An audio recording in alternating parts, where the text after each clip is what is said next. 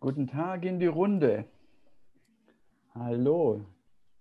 Schön, dass Sie, dass ihr alle dabei seid. Bin ich gut hörbar? Gerade mal ein. Ja, sehr gut. Sehr schön. Hallo. Sichtbar? Auch. Ja, exzellent. Wunderbar. Herzlich willkommen zum Online-Event Perus neuer Präsident und jetzt. Ursprünglich hieß der Titel einmal anders. Doch dafür steht Peru immer flexibel, immer voller Überraschungen und deshalb der Titel angepasst, damit wir das heute gut aufnehmen können. Schön, dass Sie, dass ihr dabei seid, wo auch immer ihr zuschaut. Ich weiß, es ist von Norden Deutschlands, es ist aus Peru, es ist aus der Mitte Deutschlands, es ist aus äh, Brasilien, Sao Paulo dabei äh, und wir sind bunt gemischt aus allen, aus verschiedenen Sektoren. Das macht es sehr, sehr spannend. Äh, wie avisiert wird dieses Online-Event aufgenommen und geteilt in den sozialen Medien. Das heißt, es wird gefilmt und wird äh, ein Podcast daraus erstellt. Den gibt es dann in iTunes und in Spotify. Wer also nicht per Bild erscheinen möchte, gerne die Kamera ausmachen, gerne auch den Ton ausmachen.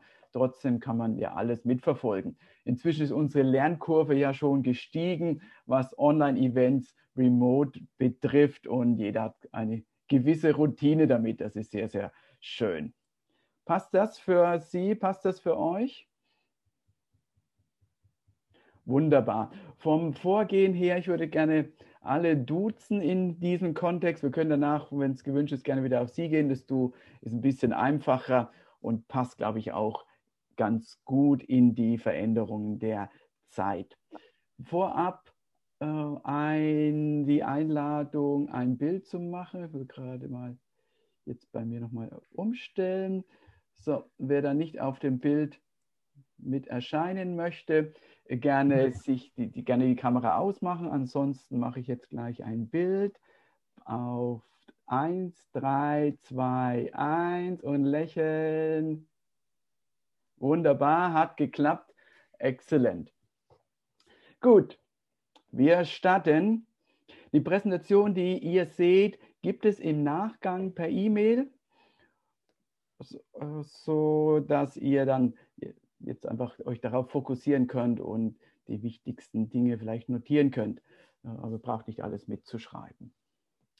Dann let's go.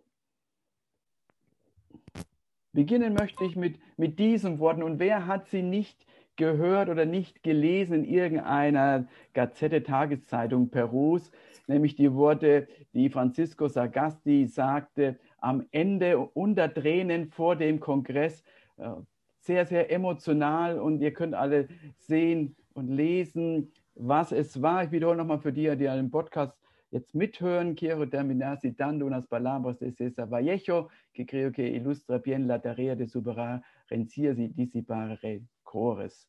So, Cesar Vallejo wird also sozusagen zum, äh, zum Star erneut in Peru und ich bin danach direkt angesprochen worden vom Peruaner, der in Thüringen wohnt, sagt, hey Holger, hast du diese Worte gehört? Wow, er spricht mir aus dem Herzen, endlich ein Präsident, der es ernst meint, der es anders meint. Und wir kommen gleich dazu, was das alles bedeutet und was sich vielleicht wirklich verändert. Und möglicherweise sind wir Zeugen einer ja, veränderten Kultur in Peru. Aber kurz ein paar Tage zurück, äh, als äh, Vizcarra Montag früh also, verkündet wurde, dass er jetzt äh, abgewählt wurde und dann sein Nachfolger die Fünf-Tage-Regierung hatte, alle Minister ausgetauscht wurden von Vizcarra zu ihm, inzwischen wieder ausgetauscht.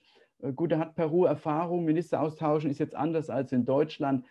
Peru durchaus Tagesgeschäft und die Organisation, der Staat kann trotzdem weiter äh, gut arbeiten. Also das war jetzt kein äh, Hindernis, kein Showstopper, um das mal diesen Begriff zu nutzen. Ja, dann äh, wurde er gewählt und ich hatte das Gefühl, keiner wusste, wer er denn, wer er denn ist. Und dann den nähern wir uns jetzt mal, wer er ist.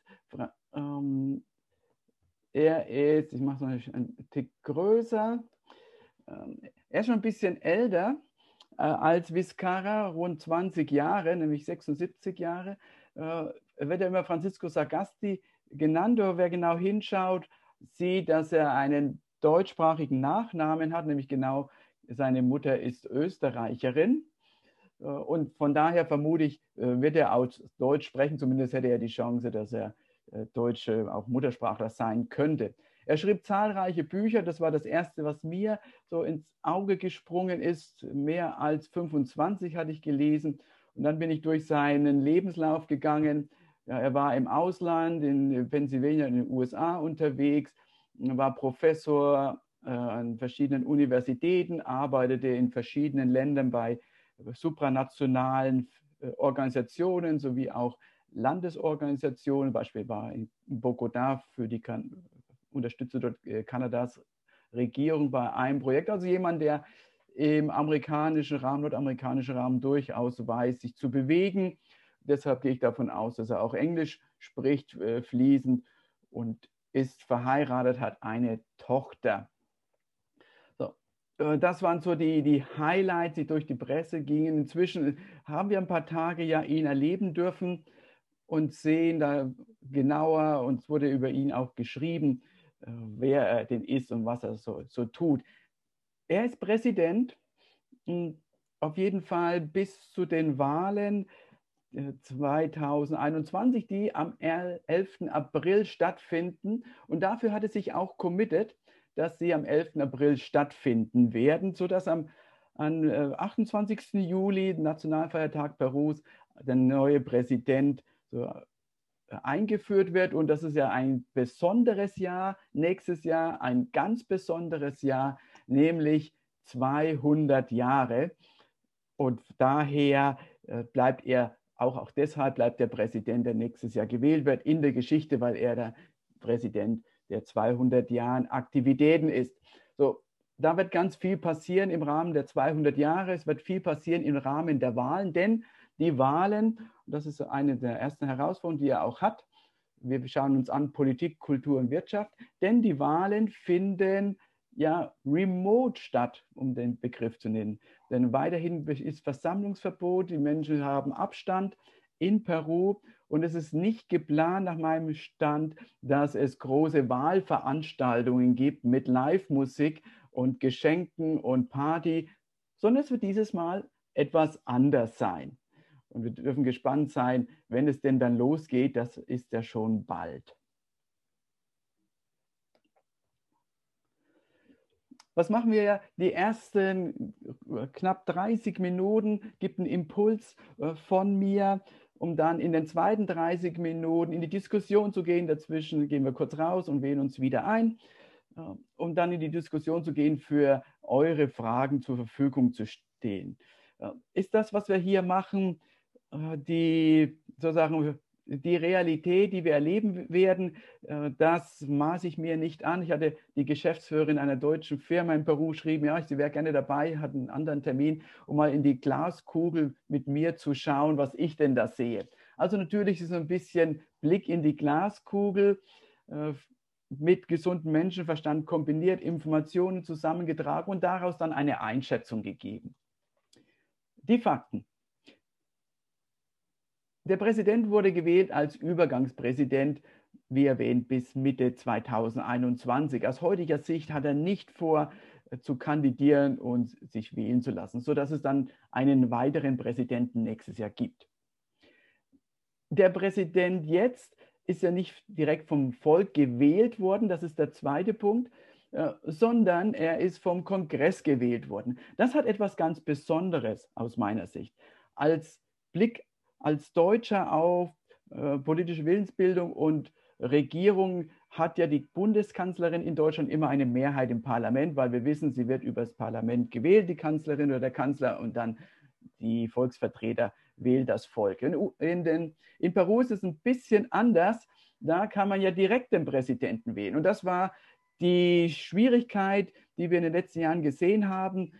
Ich, wir haben alle in den letzten Jahren gesehen, BPK, Kuczynski, als er gewählt wurde, dann wurde er wegen Unfähigkeit abgewählt, das hat er nicht zugelassen, er ist dann zurückgetreten, dann kam Vizcarra, dann haben wir Merino und jetzt haben wir den vierten. Das hat aus meiner Sicht sehr viel damit zu tun, dass eben das Parlament, das heißt der Kongress, nicht den Präsidenten wählt, sondern der vom Volk gewählt wird und damit eine andere Situation herrscht. Durchaus eine gewünschte politische Willensbildung. So, er ist vom Kongress gewählt und in, aus meinen Augen auch gestützt, denn die Mehrheit, die große Mehrheit hat für ihn votiert und ich vertraue darauf, dass zumindest dieses Votum einige Monate Bestand hat. Ich wünsche es auf jeden Fall äh, ganz Peru. So, was hat er gemacht? Er hat Minister aus seinem Netzwerk besetzt, das sehr stark äh, universitätsorientiert ist, also viele Kontakte aus der BUCB, die jetzt Minister sind und äh, Vizeminister, so dass er sozusagen sich mit Vertrauten umgeben hat, was aus meiner Sicht immer wichtig ist, äh, denn es gibt viele Herausforderungen zu tun und es ist gut, wenn man weiß, mit wem man zu tun hat und dass man ihm vertrauen kann. So, was sind die Themen? Ich glaube, die drei großen Themen sind die Covid-Impfung. Wir kommen noch dazu, was da gerade passiert, äh, die Wirtschaft und äh, die Wahlen am 11.04. Ich sagte schon, bei den Wahlen, es wird ein anderer Wahlkampf sein, der wird remote sein, virtuell sein, das wird äh, sich anders anfühlen und die Geschenke werden dieses Mal, dieses Mal eben auch anders ausfallen. Also Geschenke mit T-Shirts, kostenloses Essen, Party, Live-Musik, was immer auch bei Wahlpartys äh, gut ankommt in, in, der peruanischen Kultur, wird dieses Mal anders stattfinden. Wir dürfen alle gespannt sein, was sich die Kandidaten dort ausdenken. Wahrscheinlich wird es auch ein Stückchen billiger, weil remote kann man billiger äh, produzieren, als überall hinzufahren und teure Giveaways mitzunehmen. Das die, der Blick auf die Politik. Ich habe uns mitgebracht die Frage, haben wir eine neue Kultur im Büro? Und bevor wir die Frage vertiefen, habe ich äh, vier Aspekte, die ich äh, einleitend geben möchte. Eine Kultur, wie, woran erkennt man Kultur? Das, was wir hier sehen, was ich für euch vorbereitet habe, ist von Gerd Hofstede, ein niederländischer Kulturwissenschaftler, nennt sich Diagramme de Cebolla auf Spanisch oder auf Deutsch Kulturzwiebel, um einen, einen Blick zu haben, wie wie nähere ich mich einer Kultur? Da haben wir die vier Bereiche. Ganz links die Symbole, die man von außen sieht, die Helden, dann Rituale und dann im Kern die Werte. Im Kern die Werte. Und natürlich, die Werte ist das, was sich am längsten hält, was am längsten dauert zu verändern. Symbole wissen wir, gehen von einem Tag auf den anderen, haben wir gerade gesehen. Bei dem Präsidenten, die Symbol, die äh, die rot-weiße Scherbe, die er umbekommen hat, kannst du einen Tag auf den anderen jemand anders überreichen, hast du das Symbol. Aber die Werte der, der Gesellschaft sind natürlich sehr, sehr viel schwieriger zu verändern.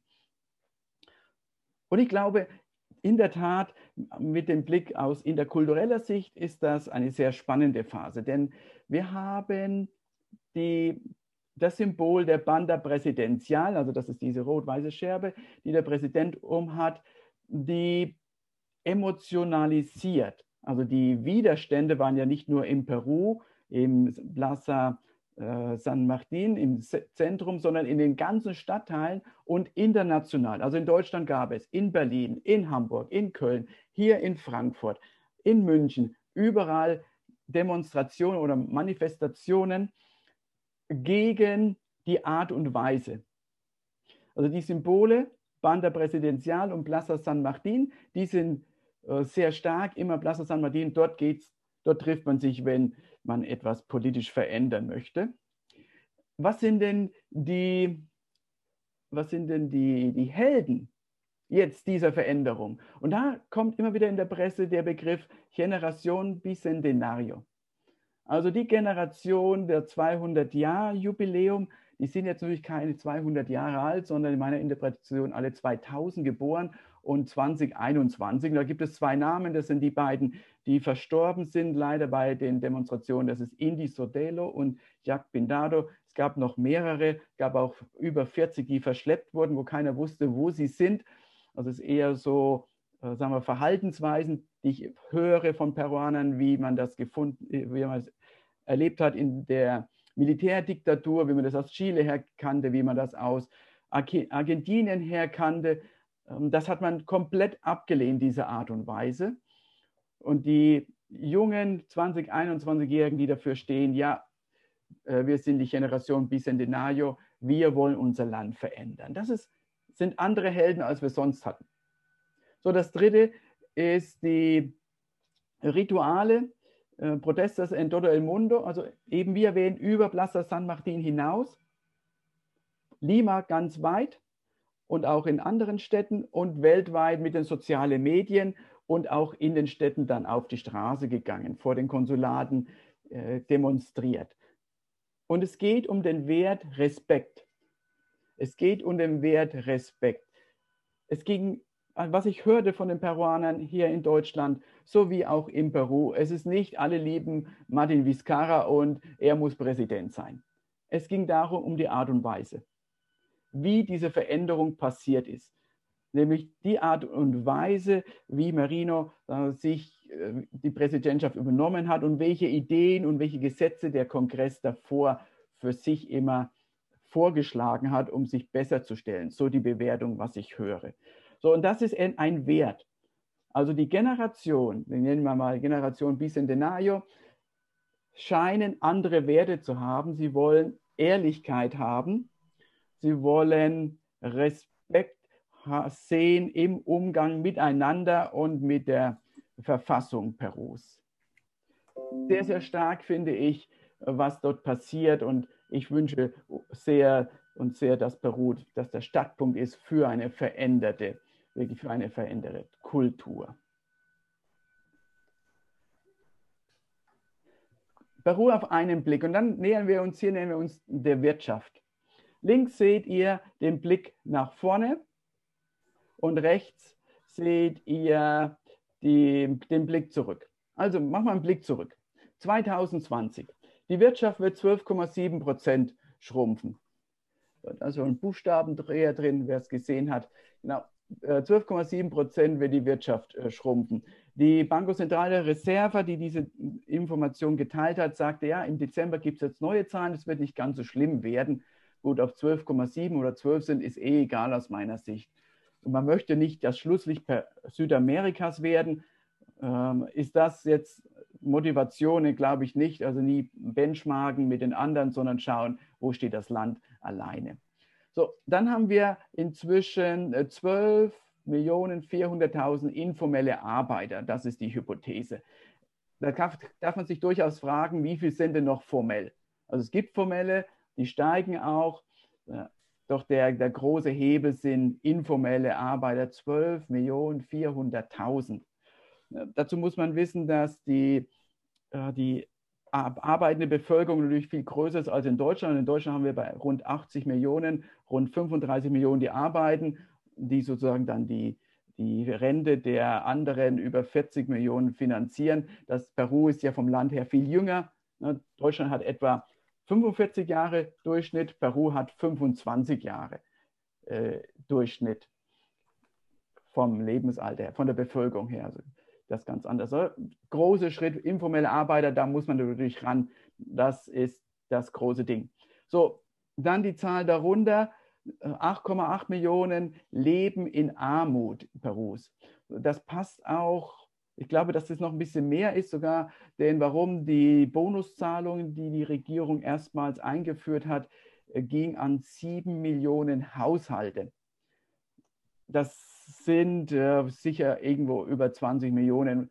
Da muss man nur mal gucken, weiß ich jetzt nicht, wer da gezählt wurde, vielleicht nur die Erwachsenen.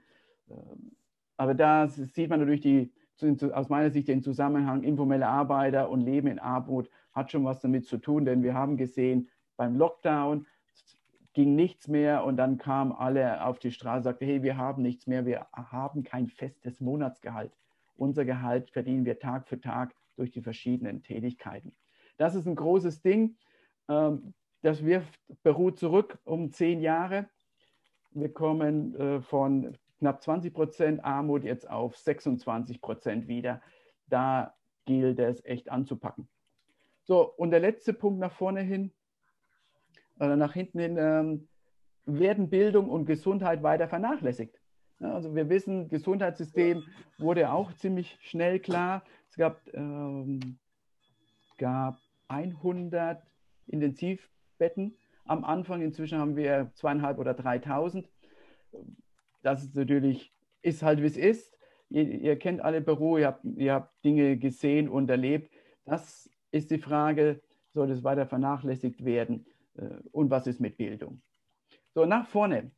Das ist die linke Seite. Peru wird 10% wachsen im Jahr 2021 mit die höchste Zahl laut, der, laut dem Bankenverband Lateinamerikas in ganz Lateinamerika.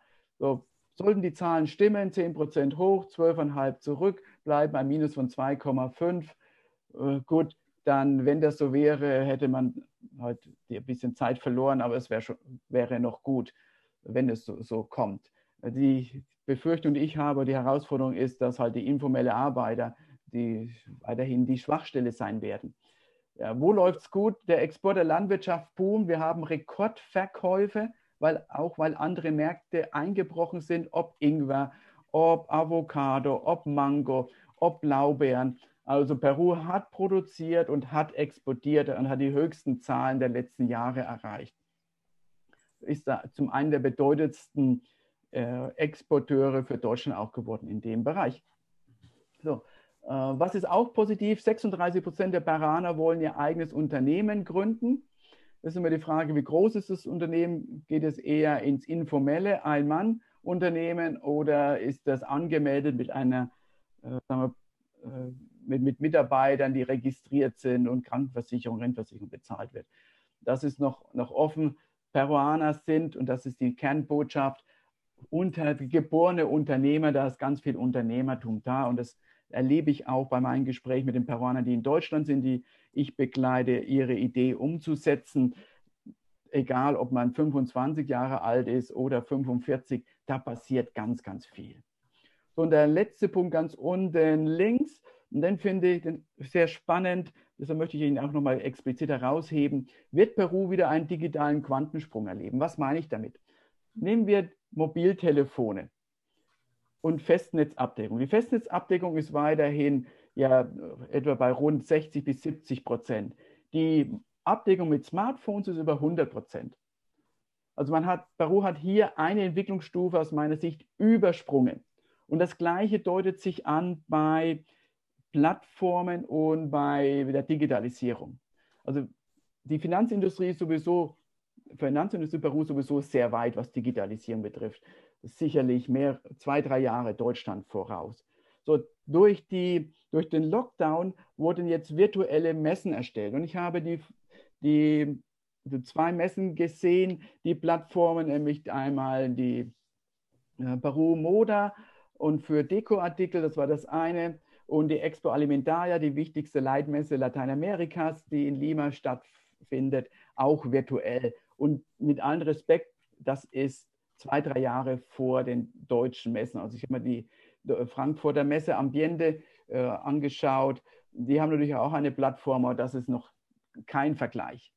Da ist Peru sehr, sehr gut. Und, und in Arequipa, äh, speziell in Arequipa, gibt es viele, viele Programmierer und viele gute Universitäten, die auch Software für deutsche Firmen äh, produzieren. Und ich glaube, das könnte das Silicon Valley Perus werden. Da passiert viel, was Apps betrifft, was äh, Plattformen betrifft. Wirklich ein, ein Sprung nach vorne.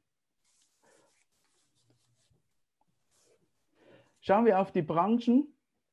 Einige herausgegriffen, die wichtigsten. Der Staat wird so weitermachen. Bildung, Firmengründungsprogramme, das steht im Fokus. Agroindustrie hatte ich erwähnt, die wird weiter boomen. Da muss man einfach nur weiter äh, die Flächen bewirtschaften, Kunden gewinnen. Bergbau, Fischerei, bin ich auch optimistisch. Die Rohstoffe werden immer gesucht. Die Preise für Kupfer beispielsweise sind wieder auf dem Niveau von vor Covid. Da lässt sich es gut machen. Dienstleistung, Handel, IT, die Umstellung auf Online läuft ein bisschen schleppender, als ich mir das gewünscht hätte. Doch sie läuft. Jeder ist inzwischen irgendwie auch online zu erreichen. Das, da ist Peru auf dem Weg. Finanzindustrie, die Banken, die haben das gut im Griff. Die haben viele neue Apps, sind aus meiner Sicht die Leader der Digitalisierung in Peru. Gastronomie und Hotellerie seitwärts, ja, das wird weiterhin schwierig werden, dort wirklich erfolgreich zu sein. Lebensmittel als solches, das funktioniert natürlich. Man hat sich umgestellt auf E-Commerce, läuft weiter. Textil, bisschen schwierig. Die Umstände auf Online läuft nicht so schnell, wie es sein könnte. Und Tourismus ist für mich weiterhin das große Fragezeichen. Keine Ahnung, wo das hingeht. Also auch wenn Machu Picchu geöffnet ist und Kuelab, da kommen wir erstmal gar nicht die Zahlen ran. Das sind viele, viele Arbeitsplätze weiter in der Diskussion. Um in die Schlussrunde zu gehen, bevor wir dann äh, switchen in die Diskussion Corona. Hier ein Abriss. Unser erstes Online-Event war im Mai, da hatte Peru 50.000 Infizierte, Deutschland 166.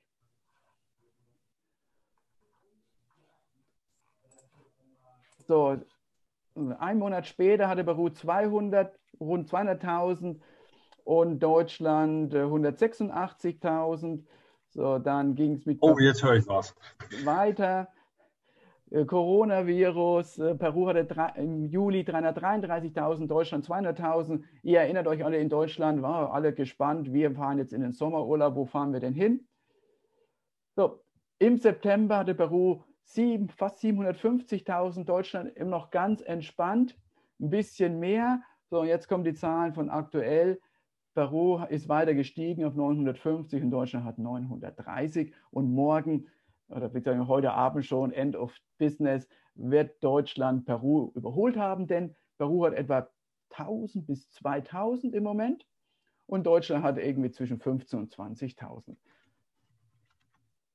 Davor hat allerdings Peru großen Respekt, was ist, wenn die zweite Welle kommt. So, bevor wir das machen, hier nochmal ein Blick auf den November, die ersten zwei die ersten 15 Tage im November Deutschland begonnen, hier bei etwa 540.000, ist nach oben gegangen und Peru fast keine Veränderung mehr. So. Wie ist die Ist-Situation? Wir haben heute den 253. Tag des Ausnahmezustands in Peru. Das bedeutet, grundsätzlich sind die Grenzen weiter äh, geschlossen für, also die Grenzen auf Straßen flie fliegen kann man, nach Europa nicht direkt, jedoch über Mexiko, Panama und Sao Paulo kommt man auch von Amsterdam oder von Frankfurt oder von München in Lima an, braucht nur seinen Molekulartest mit den 72 Stunden, kann sogar als Tourist einreisen. Mehrmals Erfolg, mehrmals passiert von Kontakten, die mir geschrieben haben, als sie dann ankamen. So, 253 Ausnahmezustand heißt auch Visa und diese Sachen sind erstmal alle weiter auf ausgesetzt, die Visafristen. Da gibt es Übergangsfristen. Wenn die ausläuft, dann kommen wir wieder in eine normale Rechtssituation. Dann werden die Fristen wieder normal laufen. Wir haben weiterhin die abendliche Ausgangssperre. Von 23 Uhr bis 4 Uhr ist die landesweit. Ich glaube, das ist ganz gut für die Reduzierung der Kriminalität. Da passiert auf jeden Fall nichts um diese Uhrzeit oder kaum etwas. Tut dem Land eher gut und ich glaube, die meisten haben sich auch schon daran gewöhnt. Und wen es nicht gefällt, der macht sowieso seine Partys illegal. Also das jetzt, da ist die Ausgangssperre nicht das Entscheidende.